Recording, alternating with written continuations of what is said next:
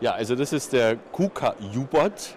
Äh, der kann an sich eigentlich gar nichts, weil der KUKA U-Bot ist dafür gedacht, für die Forschung und für die Ausbildung. Das ist eine, eine offene Plattform, äh, auf der die Studenten weltweit äh, ihre eigene Software entwickeln können. Sie können also an jede Achse mehr oder weniger direkt rankommen.